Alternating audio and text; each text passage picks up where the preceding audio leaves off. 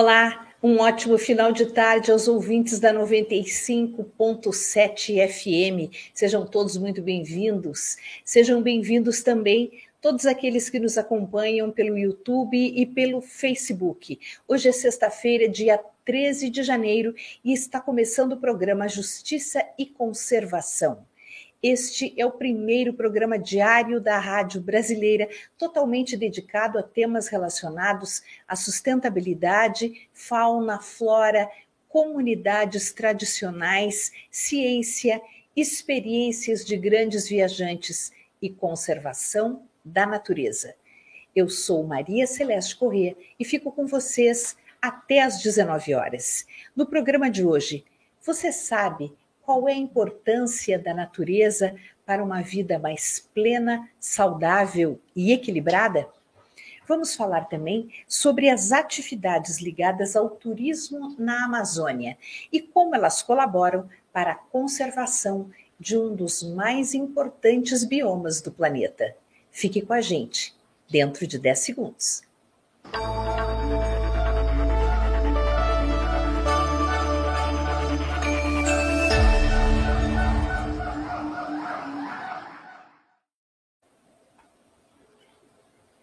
O nosso primeiro entrevistado é Adnan Brentan. Ele é proprietário da Gilgamesh Trilhas e fala com a gente sobre a importância desse contato mais próximo, direto e afetuoso com a natureza. Boa noite, Adnan. Boa noite, Maria Celeste. É um prazer estar aqui com vocês. o prazer. de poder falar sobre isso. O prazer é todo nosso. Eu queria que você é, começasse nos contando por que você resolveu seguir por essa linha de um turismo é, voltado para essa proximidade com a natureza, é, com a execução de trilhas, caminhadas, enfim. O que, que levou você a isso? Maria Celeste, eu num contexto um pouco mais antigo, é, vou dizer que foi por necessidade própria. Eu acho que a necessidade é a mãe das grandes invenções, né? Eu, quando estava mais ou menos com 37 anos, eu trabalhava já há muitos anos na área de informática, trabalhei até cinco anos atrás, e eu estava passando por uma daquelas crises, a gente, profissionais, pessoais, vida tribulada, buscando um pouco de serenidade no meio do tumulto. E o que me devolveu um pouco disso, muito disso, foi voltar a fazer atividade na natureza. Coisa que eu já não fazia bem uns 15 anos. Eu fiz isso na adolescência, início da juventude. E por, e por motivos diversos aí acabei me afastando. Mas quando eu retornei com 37 anos, eu me encontrei, né? Uma conversa, eu lembro bem com a minha esposa, é, eu reclamando da vida, ela falou, você não gostava de fazer trilha quando era mais jovem? Eu falei, nossa, é isso, é isso que eu preciso. e eu comecei a fazer as trilhas por conta, depois comecei a levar é, os amigos, comecei a organizar já muito rápido grupos e, e comecei a conduzir, né? Isso em 2009, eu participava da Associação Cultural Nova Acrópole, e daí a maior parte era da associação. E isso foi evoluindo, evoluindo, até que em 2017 eu cortei o cordão umbilical com a minha vida antiga, para outra encarnação que eu vivi, 28 anos de informática, e passei a me dedicar totalmente a a estar tá guiando, a tá organizando essas atividades e estar tá a natureza. Então, foi primeiro por uma necessidade minha, que eu reconheci em mim, e eu vi a capacidade e outras qualidades minhas que puderam é, me levar a poder também estar tá proporcionando isso para outras pessoas. Perfeito. É, eu queria pedir para você se você tem condições de aumentar um pouquinho o seu volume. Ele melhorou um pouco, mas é, se desse para dar um ganho no volume, seria bem interessante. Vamos ver se você consegue. Consegue. Tá no máximo aqui. Veja se melhorou para você. Um pouquinho. Melhorou um pouquinho. Eu até cheguei. Oi? Aqui para mim está no máximo. É? É. Aí a conexão do cabo é a, o Guilherme que trabalha aqui comigo está dizendo que deve ser o, o cabo do seu microfone. Você consegue fazer um ajuste? Vamos tentar? Vamos lá. Isso. Isso. Não? Vamos lá. Vamos fazer o teste? Melhorou? Agora ficou Não? bom. Perfeito. Ficou bom? Perfeito. Vamos ver bom, se fica assim. Tá, então vamos, vamos, vamos retomar. É, você, Adnan, resolveu partir para esse tipo de atividade, primeiro por uma necessidade própria. Você estava infeliz com as atividades profissionais que desenvolvia e resolveu você mesmo é, retomar atividades que fazia durante a sua juventude, ali até os 20 anos, 20 e poucos anos, e você fazia trilhas. Então, Isso. você retomou as trilhas, primeiro como, como um exercício, né? Exercício físico, um trabalho próprio com você mesmo, né? Físico, mental, emocional, e depois você percebeu aí uma oportunidade de trabalho, uma oportunidade de negócio. É isso? É, no começo era só por prazer mesmo, né? De ver as pessoas estar tá participando disso. É, não via como fonte de renda, foi assim durante pelo menos uns quatro, cinco anos. Mas as pessoas incidentemente falavam para mim: Ah, Dina, por que você não começa a cobrar de verdade para fazer essas atividades? Você faz tão bem isso. E eu resisti um pouco, né? Resisti alguns anos. Até que, aos poucos, eu comecei a ver essa possibilidade, essa janela aí de oportunidade real de ganho financeiro, que é uma área que não existia aqui no nosso, na nossa região, praticamente. Não existiam guias profissionais né, que cobravam até poucos anos atrás. E, aos poucos, foi se desenvolvendo. E em 2017, daí eu chutei o balde e comecei a viver só disso. E estou aqui. Perfeito. O seu telefone é 41. Você está falando da nossa região aqui, da Grande Curitiba? Isso, Curitiba.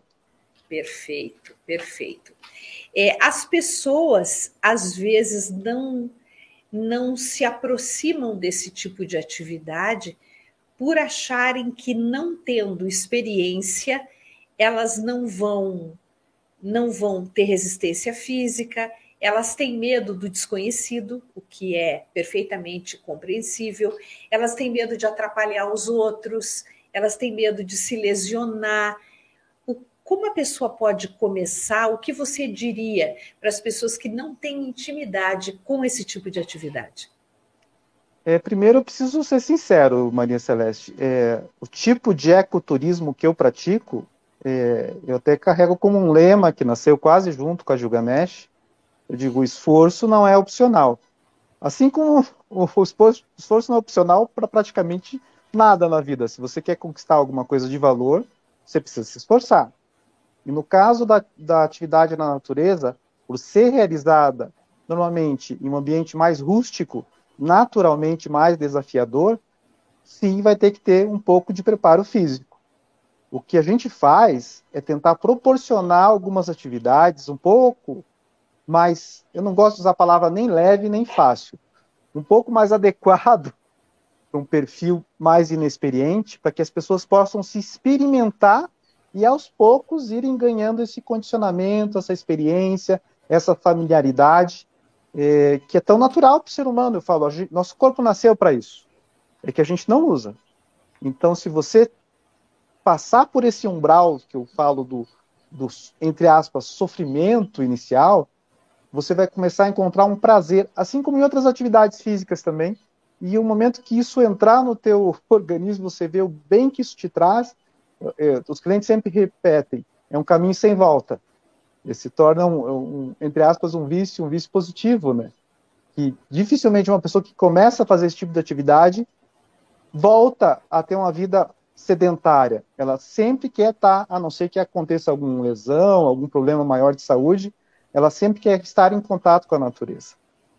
Certo, é um alto, é um momento de alto desafio e, e proporciona também muito autoconhecimento, não é isso? Eu considero que é um ambiente ideal para isso, justamente. Não só pela questão do desafio físico. É, primeiro que você faz isso, faz atividade contra as pessoas, como você falou. As pessoas têm receio de estar tá incomodando. Isso acaba refinando quando a gente faz uma atividade em grupo, se a gente consegue implementar o espírito de equipe verdadeiro, é, um estilo, um estilo um, de cooperação e é, que é sempre natural. É, é, o ser humano tem esse impulso do ajudar. A gente às vezes se tolhe muito no cotidiano. Ah, não, isso não é comigo. Mas quando você vê alguém durante uma atividade física, num ambiente rústico, desafiador, passando por dificuldade, é natural que você queira ajudar. Isso acontece. Então, refina também a tua capacidade de convivência, de trabalho em conjunto. É, de novo, eu sou um pouco suspeito de falar, porque eu sou apaixonado por isso. A cada dia, eu, eu falava ainda esses dias com a minha esposa, eu estou há 13 anos guiando, fazendo trilhas quase que, ultimamente, três vezes, quatro vezes na semana. E eu sempre descubro coisas novas, positivas, para estar tá continuando fazendo esse tipo de atividade. Não só pela questão profissional, pela questão pessoal mesmo, de desenvolvimento próprio. Perfeito. É, é, existe também uma outra característica que é, é, é uma questão de gênero. Né? Mulheres normalmente têm mais receio, até para fazer esse tipo de atividade sozinhas, porque homens amanhecem é, ou da sexta de noite, amanhã o tempo vai estar tá bom. Meu marido, por exemplo, é assim: amanhã o tempo vai estar tá bom, eu vou subir o morro tal, o pico tal, eu vou para tal lugar, eu vou fazer uma caminhada de tantos quilômetros. Mulheres, para fazerem isso sozinhas ou em pequenos grupos, elas já precisam de uma outra logística, porque elas têm medo, inclusive, da violência. Então, uhum. existem hoje guias, não sei se é o seu caso, que se especializam também em conduzir mulheres, grupos de mulheres, até que elas tenham, é, encontrem ou desenvolvam as suas habilidades e se sintam mais seguras. É, isso acontece? É, não por escolha, mas naturalmente, público, meu público, pelo menos, eu não sei exatamente o percentual, mas é alguma coisa entre 80% e 90% feminino. Olha é só. muito comum que elas sejam sempre a grande maioria nas atividades. É, se é porque elas têm receio de fazer sozinhas, se é porque elas têm medo de, da violência ou buscam algum tipo de segurança, é, é, para mim isso é, é secundário, Maria Celeste. Mas eu fico muito feliz de reconhecer essa confiança depositada delas em mim. Essa, essa, essa, essa, esse prazer de compartilhar não só é, a satisfação de estar na natureza, mas compartilhar os medos, compartilhar as inseguranças que a trilha sempre vai trazer, né? Como você disse. Então, assim, não é uma coisa pensada, mas naturalmente meu público, sim, a maioria é feminino. E deve Grande ser, maioria. Deve ser um pouco por, por causa dessas situações que eu expus a você. Então, uma vai falando para outra, ou ela se, existe uma, uma forma é, uma, muito fácil de, de, ocorrer e muito orgânica de ocorrer essa divulgação quando as pessoas que se aventuram é, pela primeira vez ou, ou que estão começando, elas divulgam nas suas redes sociais. E aí uma chama a outra, ah, eu não sabia que eu podia, eu não sabia que dava. Aí começa a fazer as continhas nos dedos. Peraí, fulana tá com quantos anos? Ah, então eu também posso. Se ela pode, eu também posso. E, e o melhor, né, Adnan? Sim. Aí você vai acompanhando as fotos das pessoas ao longo dos meses, que como você falou, isso acaba virando é, quase que um, um, vício, as pessoas querem mais e querem mais, e você vai vendo, as pessoas vão mudando o shape, vão mudando a forma, de, nossa, fulana está emagrecendo. Bom, mas se ela caminha tantos quilômetros por semana, se ela sobe aquele tanto de montanha, se ela percorre tanta trilha, sim, é, é natural que aconteça. É natural. É natural. é, é, assim, não é objetivo, mas é, por isso que eu falo, é, é algo que é nosso, genuinamente humano. Nosso corpo foi feito para estar em movimento e mais ainda, feito para estar em movimento nesse tipo de ambiente. Ele se sente muito bem. Eu, eu, eu sempre começo as minhas falas nas atividades falando: nosso DNA é o mesmo de quando nós vivíamos nas florestas. Ele não mudou. A gente está cercado de cimento e asfalto agora, vive aí aprisionado, mas nosso corpo foi feito para viver ao ar livre ou no meio das florestas. Então, quando ele está lá, quando ele se posiciona no seu ambiente natural, ele funciona melhor. Melhora o humor, melhora a, a, os hormônios, o, o, ritmo circadiano da pessoa fica acertado, e, e, coisas que a gente não consegue medir. Antigamente, os, os, os tradicionalmente se sabia, ah, é muito bom estar na natureza. Agora, todo ano sai matéria sobre, nossa, o efeito de uma caminhada de uma hora no meio do mato coloca os hormônios em ordem, blá, blá. Isso é científico, não é mais só é, tradicional, conhecimento tradicional. E, e, porque a gente foi feito para isso. Então é natural, sim, que o corpo mude, que a nossa autoconfiança cresça. Para mim é extremamente gratificante ver isso acontecendo. Quando uma pessoa chega é, intimidada, insegura, um sentimento de incapacidade, e ela vai se soltando. Isso não acontece só eu digo, eu brinco, não só durante um ano, às vezes acontece numa atividade. É, a pessoa que começa a trilha já não é a mesma que termina. Ela já está mais confiante, ela já está mais ágil, ela começa a ter mais domínio do próprio corpo, porque é natural. A gente foi feito para isso. Existem é, outras situações também, é, diversas situações dentro de um, do percorrer de uma trilha, do, do, exercício de uma caminhada junto à natureza, é, é, que acabam despertando ou acordando ou, ou, reativando outros sentidos que estavam esquecidos. Né? O, o olfato vem de um jeito diferente, o ouvido se aguça, a pessoa começa a perceber como se fossem camadas sonoras, né? Porque ela ouve o passarinho, ela ouve a água que está mais próxima, a pisada dos outros, as pedrinhas é, deslizando pela trilha, é, a pessoa começa a ouvir muita coisa e isso muda toda uma percepção de si mesma, do mundo, do próprio corpo, eu acredito. Falou muito bem. E, e assim, é, o próprio pisar diferente, pisar num chão, é, ora pó, ora lama, ora pedra, é, é o tato, o toque, porque você está sempre se apoiando em pedras, galhos, raízes para poder se locomover, especialmente no tipo de ambiente que a gente tem aqui na nossa região, são montanhas é, que proporcionam isso, né? Mas muitas mais fechadas, trazem essa, essa percepção mais completa sua. Você não se vê mais como uma pessoa ali aprisionada no teu cotidiano, a uma cadeira, uma mesa de escritório, muitas vezes, ou outros locais de trabalho que são muito limitados, e você se solta. É, eu falo, a gente solta como quando éramos crianças.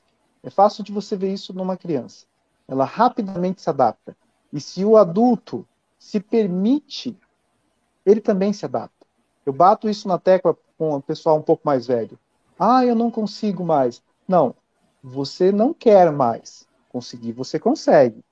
Talvez você tenha que ir mais devagar, talvez você tenha que tomar mais cuidado, mas você não perdeu totalmente a habilidade, você apenas esqueceu ou não despertou essa habilidade. Você é capaz. Existe também o. É, você falou é, que a pessoa precisa ultrapassar aquele umbral. Você usou essa expressão. Uhum. Ou seja, ah, eu não consigo, me dói, não dá, eu tenho medo, eu tenho desconfiança. Ela precisa ultrapassar essa barreira. É, e, que, e você comentou também que isso acontece dentro de uma academia, numa atividade é, ciclística, enfim, numa corrida é, de maratona, ou, ou, ou, menor que uma maratona, né? 5 quilômetros, uhum. 10 quilômetros mas é, ou numa partida de tênis, ah, eu jogava tênis quando eu tinha tantos anos, eu vou voltar, e o vôlei, enfim. Só que na natureza existe algo que no começo eu acredito que é um agravante e depois ele se transforma numa vantagem, que é a falta de domínio do entorno. Se você está dentro de uma academia, você sabe quando começa, quando termina, onde é que está a portaria, se você cansou, onde é que está o banheiro, eu vou lavar o rosto. Quando você está num ambiente natural, não é assim, você não tem domínio sobre aquilo. Então, é uma entrega diferente que exige um equilíbrio emocional e, e um autodesafiar-se num grau muito maior, não é, Adnan? Perfeito, está bem colocado. Teve uma situação, até eu gosto de comentar, é, quando a pessoa percebe que uma pessoa está com muita dificuldade, está travada, está com muito medo, a primeira coisa que eu faço, olhar nos olhos da pessoa e eu falo para ela: confia no teu corpo. Preste atenção no teu corpo. Confia nele.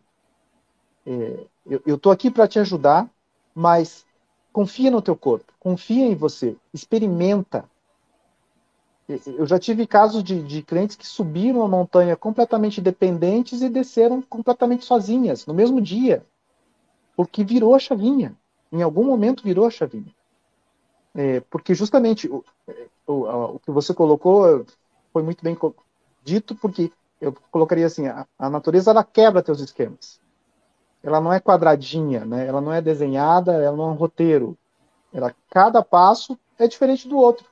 Até eu, eu coloquei isso como vantagem, porque na academia às vezes você tem um esforço repetitivo, né? Uma trilha acidentada não tem um passo que você dê idêntico ao outro.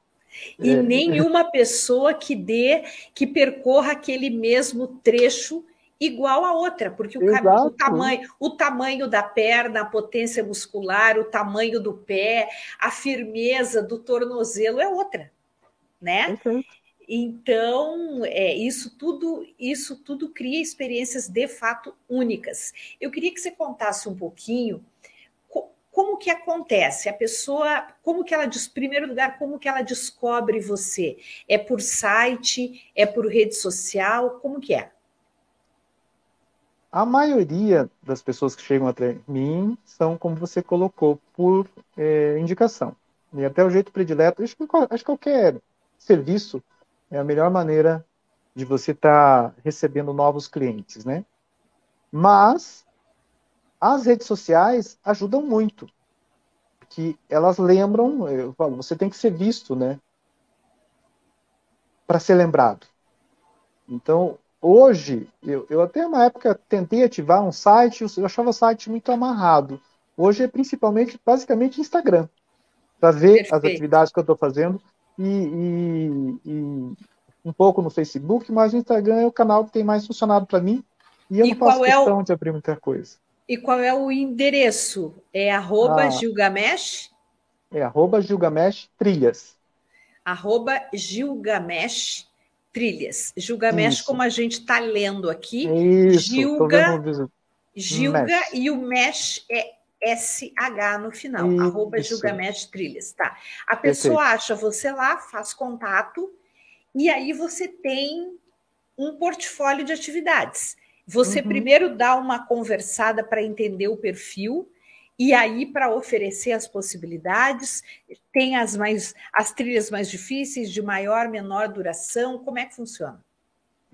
É, tem. Eu, eu nesse sentido acredito que eu tenho um, um leque bem grande de, de atividades. Eu atendo desde o iniciante até o avançado. Eu falo, passo desde as trilhas mais fáceis entre aspas, eu sempre vou falar, não existe fácil, quando se fala de natureza, existe mais preparado ou menos preparado, até as mais difíceis.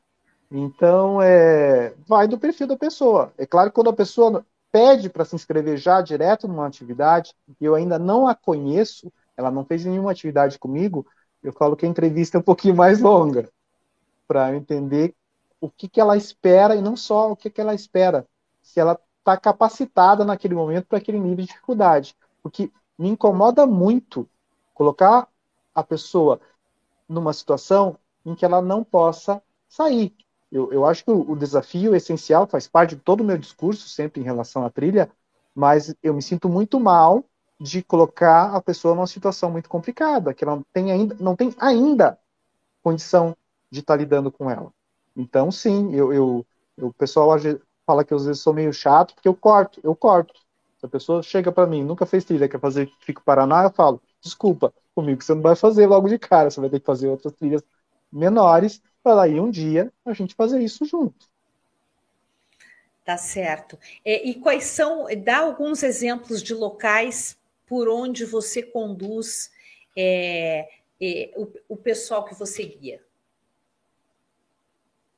Tem uma infinidade de locais aqui na região metropolitana, graças a Deus. Curitiba não tem atrativos naturais nela, mas ao redor dela, num raio de 70, 80 quilômetros, tem uma infinidade de coisas para fazer. Tem montanha, tem cachoeira, tem campos, é, então, puxa, Maria Celeste, praticamente tudo que se faz e algumas coisas exclusivas eu faço na região.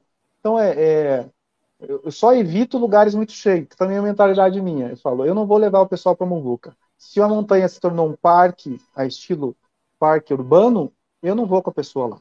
Eu posso perder dinheiro, mas não levo.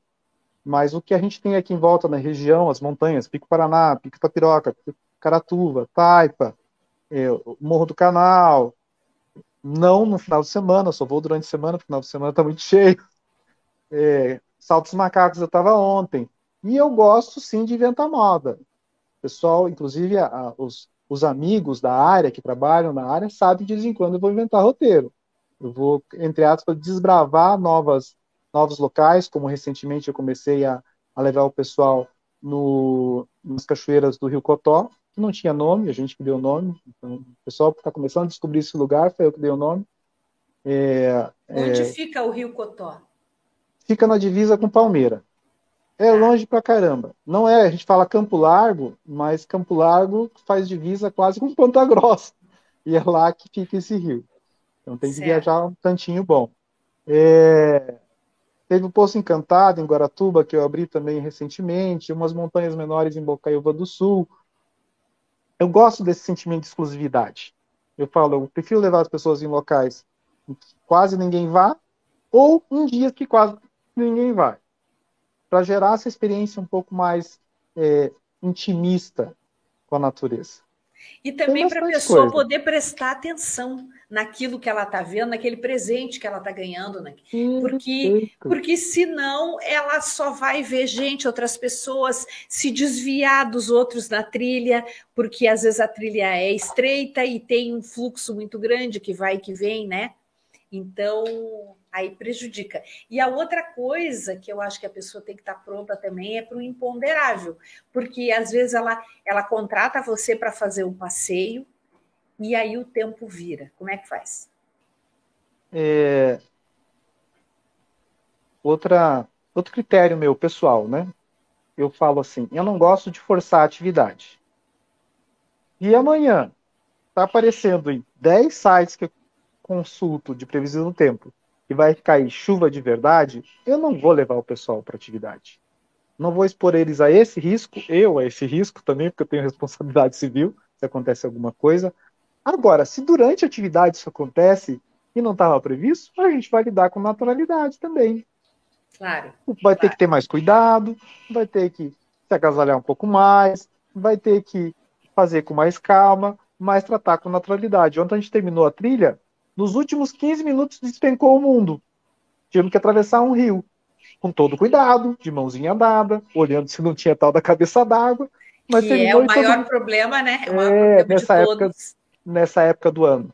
Por isso que eu prefiro sempre terminar as atividades de verão até no máximo três horas da tarde. A gente está fora d'água, entre aspas, né? Perfeito. E normalmente dá certo, nunca passa pelo apuro. A chuva caiu, atravessamos o rio, e para eles foi uma festa, porque daí virou aventura de verdade, né? Acabou eu mais preocupado do que eles. Eles estavam se divertindo mais do que eu naquele momento. Então, é, é cuidado. Tá certo. Para encerrar, Adnan, é o número de pessoas em cada grupo. Eu acho que isso também é importante, né?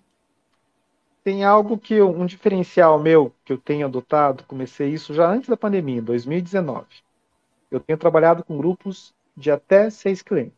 Eu mais seis clientes. Ocasionalmente eu falo, não vou me dizer que é sempre assim, eu abro para levar mais duas pessoas, se a pessoa, se é um lugar que a pessoa consegue chegar com o carro próprio. Que a maioria das vezes, os locais que eu tenho ido, não dá, eu tenho uma, uma um carro 4x4, então ele me dá uma certa liberdade para me enfiar em certos cantos. Então, no geral, eu criei mais ou menos esse critério de usar o grupo reduzido nos últimos anos. Para as viagens nacionais, eu também organizo viagens nacionais, daí eu abro até 10 pessoas, uma questão de financeira e de praticidade. Eu faço algumas chapadas e outros, outros locais aí, mas eu sempre enfatizo. É grupo reduzido. A experiência. Eu já fiz grupão. Eu já andei em bastante gente lá atrás. Mas depois que eu comecei a fazer com grupos pequenos, mesmo que eu ganhe menos, a experiência é melhor, o grupo é mais intimista, as pessoas é, convivem muito melhor num grupo pequeno do que num grupo grande, é mais fácil de acertar as diferenças físicas. Eu só tenho título de vantagens, tanto que eu, eu, eu abri mão de fazer grupos maiores do que esse. Perfeito. Bem, Adinão, eu queria agradecer demais a sua participação aqui conosco. Já fica o convite para você voltar de novo para trazer mais informações, para a gente fazer outras abordagens, porque Maravilha. esse é um tema é um tema muito bacana e, e tem muita gente que, que quer criar coragem e não vai, e que às vezes o, o é, é, necessário não apenas como guia é, para que conhece o lugar, mas como uma liderança de grupo, porque às vezes vai o namorado, a namorada, o pai, a filha da briga, porque um tem mais força física, tem mais desenvoltura do que o outro e começa a exigir daquele que não tem, né? Então precisa ter essa figura do, do condutor, do mediador, que eu acho que, que, que faz bem a todo mundo e acaba sendo um passeio de comunhão com a natureza é, agradável para todas as partes. Muito obrigada, viu, Adidão? Um grande abraço. Até uma próxima. Eu é que agradeço pela oportunidade, pelo, pela confiança aí de me chamarem para poder falar desse tema tão legal. Obrigada, um abraço. Obrigado, Maria Celeste. Abração. E nós vamos conhecer agora uma iniciativa de turismo sustentável na Amazônia. Quem traz esse assunto é Daniel Cabreira, ele é cofundador e diretor executivo da Viva Lá. Boa noite, Daniel. Boa noite, Maria Celeste. Boa noite a todos os ouvintes do, do programa do Observatório Justiça e Conservação. Prazer estar aqui com vocês e, e para a gente começar a aprofundar nesse tema.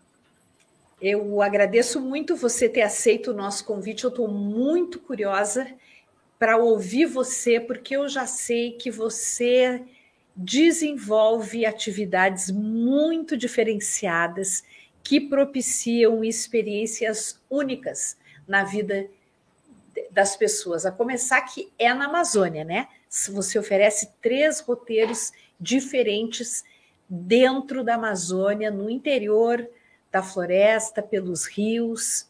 É isso? Conta um pouquinho para gente.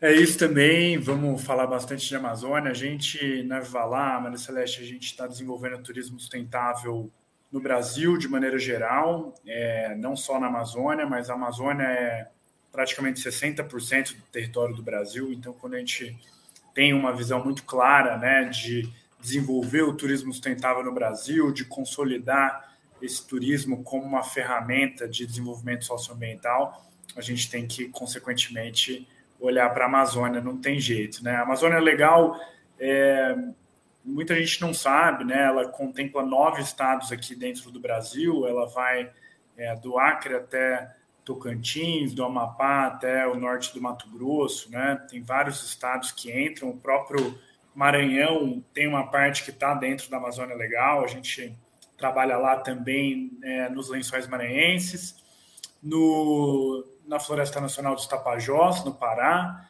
Reserva de Desenvolvimento Sustentável do Rio Negro e na terra indígena Catuquina Caxinauá.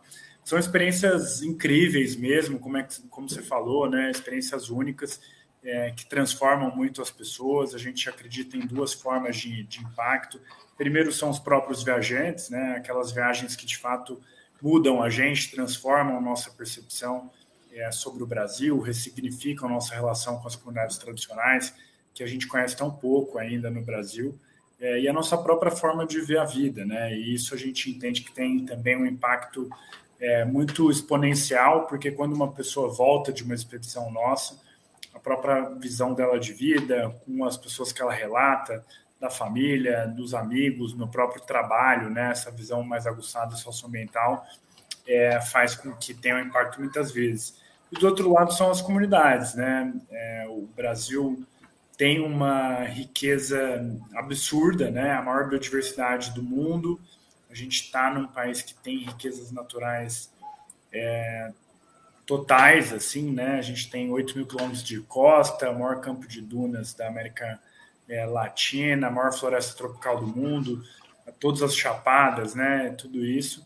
E as comunidades tradicionais que têm tanto que, é, que ser incentivadas, enaltecidas, né? Culturalmente, ainda existe é uma desigualdade muito grande e a gente quer mesmo que isso aconteça, né? Fazer com que essas comunidades possam ter uma vida digna, possam ter formas de trabalho, possam é, bater no peito e, e, enaltecer a cultura, sabendo que elas não são é, piores do que ninguém, pelo contrário, né? Elas têm uma ancestralidade, uma cultura, uma força muito grande. Esse vídeo que a gente está passando aqui é da terra indígena Catuquina Caxinauá, é, no Acre, fica próximo ao município de Feijó, a mais ou menos seis horas de carro de Rio Branco, né, de van, onde a gente fez a primeira parceria da história da aldeia é, Xanenauá, do povo Xanenauá, povo do Pássaro Azul, é, fazendo com que as pessoas tivessem uma experiência realmente muito profunda. É uma, posso falar é, com, com convicção, que é uma das experiências mais profundas com povos indígenas no Brasil,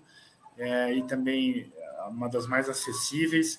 A gente quer realmente que as pessoas possam, todos que tenham a possibilidade, né, chegar até a aldeia para viver isso com a gente. E a aldeia foi transformada, né, tanto do ponto de vista de infraestrutura, é, de mais ainda mais força para a cultura, né, de levar a gente para lá, de injetar capital. Então, numa aldeia que tem muitas dificuldades por estar isolada do ponto de vista financeiro, é, nunca foi tão incentivada na sua história, podendo dar qualidade de vida para os seus moradores, né, que hoje até saem de lá para, é, em alguns momentos, estudar, para ter é, melhores condições de vida dentro da própria aldeia. Né? Então, algumas é, mulheres já estão fazendo enfermagem, depois vão usar esses cursos na própria aldeia. Então, a gente vê o turismo sustentável como uma super ferramenta, Maria. Ele é uma ferramenta de, de impacto e de experiência muito grande, né? Por isso que a gente entrou no, no turismo sustentável. Essa experiência de, de poder vivenciar o dia a dia de uma aldeia indígena no interior, no coração da floresta brasileira, da Amazônia, é algo que eu acredito praticamente único no mundo. É, eu, eu, eu, eu entendi por tudo que você colocou que essa possibilidade de desenvolver turismo dentro de uma aldeia indígena trouxe mais recursos e trazendo mais recursos trouxe melhoria para a qualidade de vida desses indígenas. Agora, a transformação nos não indígenas, nos visitantes, deve ser algo inacreditável. Inacreditável, sem dúvida. É, desde que a gente chegou né, na aldeia Xanenal, eu já fui para lá pessoalmente quatro vezes nesse período. A gente fez sete expedições nesse último ano, é, levamos quase 100 pessoas né, nessa, ao longo do ano. E os, os feedbacks, os retornos são incríveis, né? As pessoas realmente voltam muito mexidas, né? Muito transformadas. A gente escuta muito esse termo é, e fica feliz demais, porque a gente não quer criar é, experiências rasas, né? Eu não quero tirar você da tua casa é, para você voltar como você foi. E eu falo muito disso, né? No sentido de que é, eu não quero para mim e não quero para os viajantes da Valá que as pessoas sejam as mesmas pessoas daqui 5, 10 anos, né? Eu, a gente tem um entendimento que se você é a mesma pessoa é, nesse período de tempo, aconteceu alguma coisa errada, né? Porque a gente tem que seguir evoluindo, né? A gente tem que seguir é, se transformando. É, gente que fala eu sou assim, não vou mudar, é, eu não compacto muito com isso. Mas incrível, né? Inclusive agora no ano novo, Maria, essa é, super recente saída do forno, Eu tive até uma cerimônia de casamento lá com agora minha mulher na aldeia indígena. O cacique falou: pô, que legal que vocês vão casar. Eu tinha comentado com ele em outubro. Ele, vamos fazer uma cerimônia aqui? Falei: pô, claro, vamos fazer, vai ser o maior prazer. E, e achei que ia ser uma coisa super simples, inclusive, né? Cheguei lá, foi uma festa maravilhosa, de arrepiar, assim, que marcou minha vida para sempre. Então, as pessoas que vão para uma aldeia indígena, elas quebram muitos estereótipos, né? Quebram muitas questões que foram é, colocadas dentro da gente é, muito tempo atrás, pela própria escola, pelo próprio é, estudo eurocentrista que a gente tem, né? Que coloca Portugal como descobridores, né? E, e tudo isso que é, disturpa, deturpa muito a, a história do Brasil.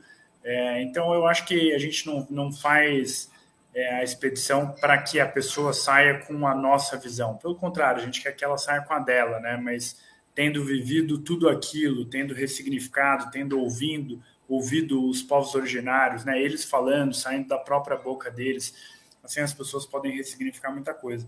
O Brasil é um país muito grande, continental, existe sem dúvida muito preconceito ainda dentro do Brasil, né? Preconceitos regionais, preconceito contra comunidades é, tradicionais, contra estilos de vida diferentes do estilo de vida da cidade grande. E essas experiências te mostram que existem mil possibilidades, né? E que é, existem outras formas de se viver é, com muita alegria, com muita leveza, e que não necessariamente tão parecido com as grandes cidades. Aqui a gente está olhando para o Rio Negro, no Amazonas, a RDS que fica a três horas de Manaus. É, onde a gente tem um trabalho fantástico. Foi o primeiro local que a gente começou a atuar com a Vivalá em 2017. Então, a gente tem um relacionamento muito grande, muito profundo com os ribeirinhos. Aqui, a comunidade tradicional que a gente atua são os ribeirinhos, não os indígenas, é, que já muda muito, né? A cultura, a gastronomia, é, a religião, as formas de se expressar, a música. Então, é, a, a, própria Odenilze, né, a OD, que é a nossa facilitadora é, aqui no Rio Negro, fala, né, existem mil Amazônias dentro da Amazônia, né, é, falar Amazônia como se fosse um bloco único, né, é, assim como falar Brasil, é muito equivocado, né, são é, milhões de quilômetros quadrados, 25 a 30 milhões de pessoas, né, nove estados, muita cultura diferente, então é, a gente realmente não pode blocar as coisas. O Brasil é muito rico e a gente, de fato, tem que conhecer, porque o brasileiro ainda conhece muito pouco o que a gente chama de Brasil profundo. Com certeza. E nessa, é nessa interação com essas comunidades ribeirinhas se aprende muito, então, sobre cultura, sobre história, sobre gastronomia, sobre medicina tradicional. Eu acredito que haja a oportunidade de desvendar um mundo novo, novo para nós, né? Que não, que não somos amazônicos e que de, isso deve ser algo inesquecível. Com certeza. A gente tem algumas modalidades diferentes na Viva né? A gente tem o volunturismo, que é o ato de você unir o turismo de base comunitária com o voluntariado. Então, a Valar faz isso também há cinco anos. A gente já mandou centenas de pessoas é, para fazer volunturismo. A ideia é que o volunturista ele some, né? ele viva aquela experiência de base comunitária e ele possa também agregar trabalho voluntário é, durante essa experiência. A gente tem quatro áreas de atuação. A nossa primeira área chama bioeconomia. Então, a gente criou uma metodologia chamada Universidade Viva Lá de Negócios, uma metodologia própria que a gente construiu ao longo de três anos, né, conseguiu capacitar é, mais de 200 negócios familiares de base comunitária, visando criar um turismo de base comunitária cada vez mais profissional, cada vez mais independente, onde as pessoas pudessem construir atividades, oficinas, experiências através dos saberes que elas já tinham, né? Coisas que já estavam é, intrínsecas à, à própria natureza delas e que elas não sabiam como transformar isso numa experiência, num produto, numa vivência, para que elas pudessem é, ter qualidade de vida, né? Vender aquilo que elas acreditavam, né? E aí muitas vezes o pessoal acaba, acabava indo para pesca ilegal, ou indo para o extrativismo ilegal, ou indo para atividades que é, as pessoas não querem fazer isso também, né? Quando a gente é, julga pra caramba, né? Da nossa casa, olhando a situação, mas quando a situação aperta, a pessoa acaba fazendo, acaba fazendo atividades que, é, que ela não queria, né? Não passando pano para ela, mas é, é, é complexo. Ajudar nesse processo de capacitação profissional é fundamental. E a gente tem saúde, onde pessoal médico, dentista, fisioterapeuta, é, psicólogo, eles podem ir até as UBSs locais para fazer voluntariado. Pessoal que quer ajudar na escola com educação também pode fazer na escola municipal. E tem projetos de meio ambiente, de conservação de fauna e flora, como na desova das, dos quelônios, né, que são as tartarugas da Amazônia, é, dar apoio a esses projetos. Então, isso é volunturismo, né? A gente unir natureza com saberes tradicionais, com voluntariado. É uma experiência extremamente profunda, onde a gente cria uma conexão muito forte com as pessoas da região, porque a gente está lá é, para curtir, para emergir, mas ao mesmo tempo para contribuir, para somar, né? De uma maneira muito é, autêntica e botando energia, né? Botando nosso conhecimento, nosso é, saber, aquilo que a gente pode somar.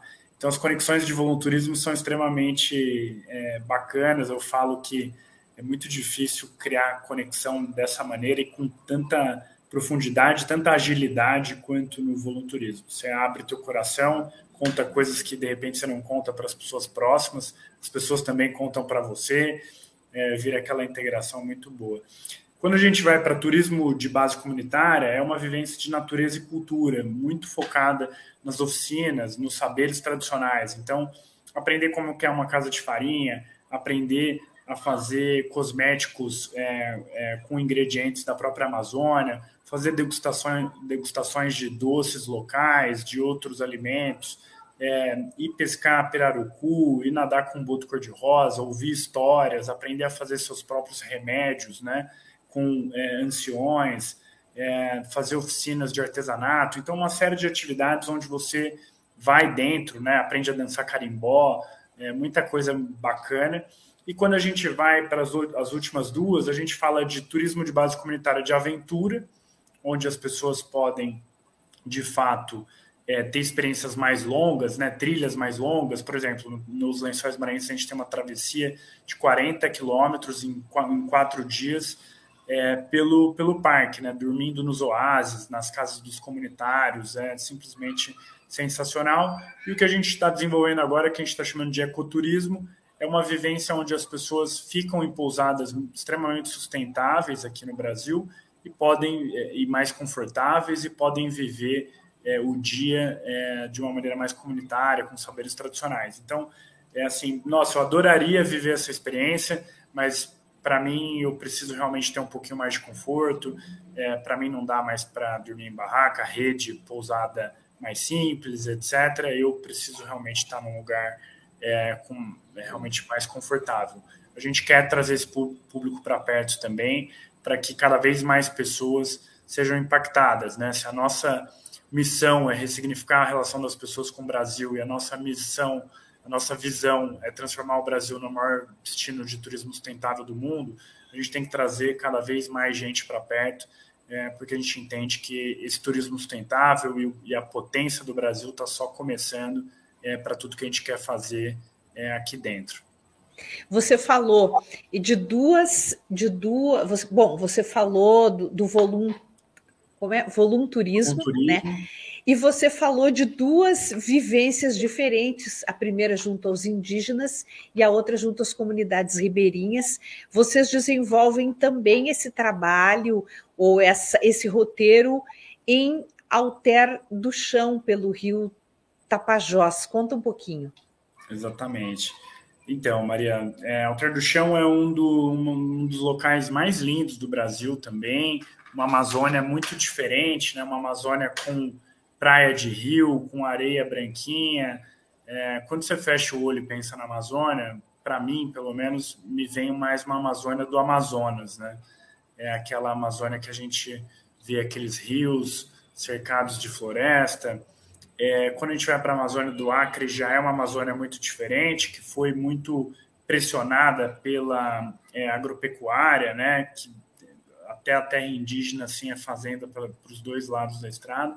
E quando você vai para o Pará, também um estado muito grande. Tem Alter do Chão, Alter do Chão considerada uma das praias mais bonitas do mundo pelo The Guardian, isso o jornal inglês, isso trouxe um holofote para a região desde 2009, é, e é um local que vem se desenvolvendo muito, né, que é lindo, assim, fazer as navegações lá dentro, e próximo ao Alter do Chão, três horas para baixo, no Rio Tapajós, é, que Alter do Chão é um distrito de Santarém, né, então se pega um avião para Santarém, Alter do Chão está mais ou menos uma hora, e, e, próximo desse local tem uma região chamada Floresta Nacional dos Tapajós. É uma unidade de conservação que tem 21 comunidades dentro, a maioria delas ribeirinha, tem algumas comunidades indígenas também. A gente trabalha mais especificamente em duas delas, chamadas Maguari e Jamaraquá. É, é uma vivência muito linda, assim, que a gente lá tem uma cultura da seringa muito forte, né, diferente das, dos outros dois estados que a gente faz vivência. A gente vai muito fundo nisso. Gente, o Pará que inventou o carimbó, né? O carimbó é oficialmente do Pará. A gastronomia paraense também é muito especial, muito autêntica, com muita personalidade. Então, independente se você gosta ou não, é sempre uma, uma experiência muito bacana assim de se conhecer. É, e as praias de rio são o, grande é, chamariz, né? aquilo que realmente choca, é, que emociona junto com essa proximidade com os ribeirinhos da região. Então a gente faz várias navegações nas praias de rio, fica hospedado também na Floresta Nacional dos Tapajós, faz muita oficina, faz trilha, e lá tem uma, é, um atrativo natural que é surreal, né? Uma samaúma, que é a rainha da Amazônia, a maior árvore da Amazônia, de quase mil anos, chamado Vovozona, que é, precisa de 26 pessoas para abraçar ela. Então, tá embaixo dessa árvore, tá abraçando ela com, com mais um monte de gente que está naquela frequência. É realmente é, lindo, assim, é de chorar. E você sente a força da natureza, né? Tá dentro da floresta, é notório, assim, né? Você tem essa, esse impacto é, pessoal e, e muito forte é, na força da natureza, no tanto que as coisas estão interligadas é, e o tanto que esse balanço é forte e ao mesmo tempo é, se destruído ele tem um impacto gigantesco, né? As pessoas não entendem que a Amazônia, na verdade, ela não é o pulmão do mundo, né? Ela regula as chuvas da América do Sul, né? Então ela é, é uma nuvem de água muito grande que se é, se continuar sendo devastada, ela vai impactar e vai transformar é, tudo num deserto, né? É, daqui para baixo, né? Da Amazônia para baixo. É, então a gente tem que ter uma, uma interação muito grande e saber o tanto que as coisas estão interligadas dentro da natureza. É, e fazendo esse tipo de trabalho que você faz, levando as pessoas para um turismo conservacionista, você ajuda a provar por todos os meios, de todos os lados, sob todos os ângulos, que a floresta amazônica vale muito mais em pé. Ela vai continuar dando água para todo o Brasil, vai chover no PIB brasileiro constantemente, no Sudeste e no Sul, vai chover até Buenos Aires, até o Chile, vai chover em tudo que é lugar, né? Do, da, da Cordilheira dos Andes para a direita, olhando o mapa, né? Que é o nosso único lugar nessa latitude do mundo onde não há deserto por, nem a direita e nem a esquerda.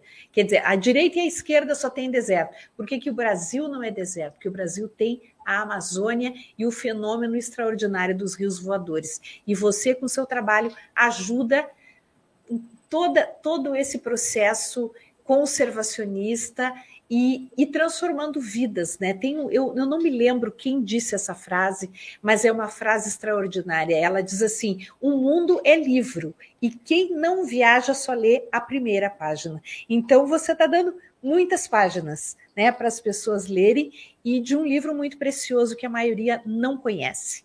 É, eu queria, Daniel, que você deixasse aqui o contato para quem quiser conhecer a Viva Lá e vivenciar esses roteiros que você oferece. Claro, Maria, é um prazer e super te agradeço o espaço. É, Para quem ainda não segue a Valá, a gente é bastante ativo no Instagram, arroba. Vai ser um prazer contar com vocês na nossa rede. Acessem o site vivalá.com.br, nosso YouTube também Somos Viva Lá, alguns dos vídeos que foram expostos aqui estão lá, muitos outros também. Vídeos são muito bons para a gente aproximar da, da experiência, a gente sempre brinca aqui dentro, que é uma experiência tão profunda que é muito difícil contar a história, né? mesmo nós que somos comunicadores de formação, é, quando a experiência tem essa magnitude, a gente tem dificuldade de, de passar né, isso para as pessoas. Então vai ser um prazer estar com vocês. É, no nosso site também, lá embaixo, você pode se inscrever na newsletter da Viva Lá, que a gente faz com todo carinho. Se você quiser responder aos nossos e-mails, é, vou te responder com o maior carinho, trocar muitas ideias. A gente está num processo é, de expansão, tanto da Lá quanto do setor do turismo sustentável como um todo. Né? A gente entende que só todo mundo se apoiando e, e esse setor aumentando e crescendo, ganhando cada vez mais relevância no Brasil, a gente vai conseguir proteger a Amazônia. É, porque justamente, né, isso que você falou, Maria, acho que a, a, Amazônia vale muito mais de pé do que deitada. A gente quer provar isso muitas vezes, né, todos os dias, é, e gerar oportunidades para as pessoas, né, para que a cultura, a biodiversidade, é, todo o bem-estar e toda a profundidade que essas experiências podem trazer, de fato, façam com que as pessoas de lá ganhem dinheiro, tenham qualidade de vida, é, se afastem de práticas que de repente não são tão legais, quem, quem pratica, é, e possam ter no turismo uma, uma ferramenta, uma alternativa de bem viver, né? Então é isso e, e, uma citação aqui final que você trouxe uma muito bonita. A gente gosta muito de uma que é viagens transformam as pessoas e as pessoas transformam o mundo, né? Então é, eu acredito muito no poder da experiência. É, eu me sentia muito transformado nas minhas viagens, expandia totalmente minha cabeça, é, minha forma de ver a vida, me deixava muito menos preconceituoso, mais culto, mais rico. É, e é isso que a gente quer, quer oferecer para as pessoas e oferece todos os dias. Né? Entende que quanto mais a gente crescer, mais impacto positivo a gente vai gerar. Então, essa é a missão da Viva Muito obrigada, Daniel. Parabéns, parabéns mesmo pelo seu trabalho. É um trabalho genial e, e muito importante para o Brasil e para todos os brasileiros. Muito obrigada, um grande abraço, até uma próxima oportunidade. Eu que agradeço.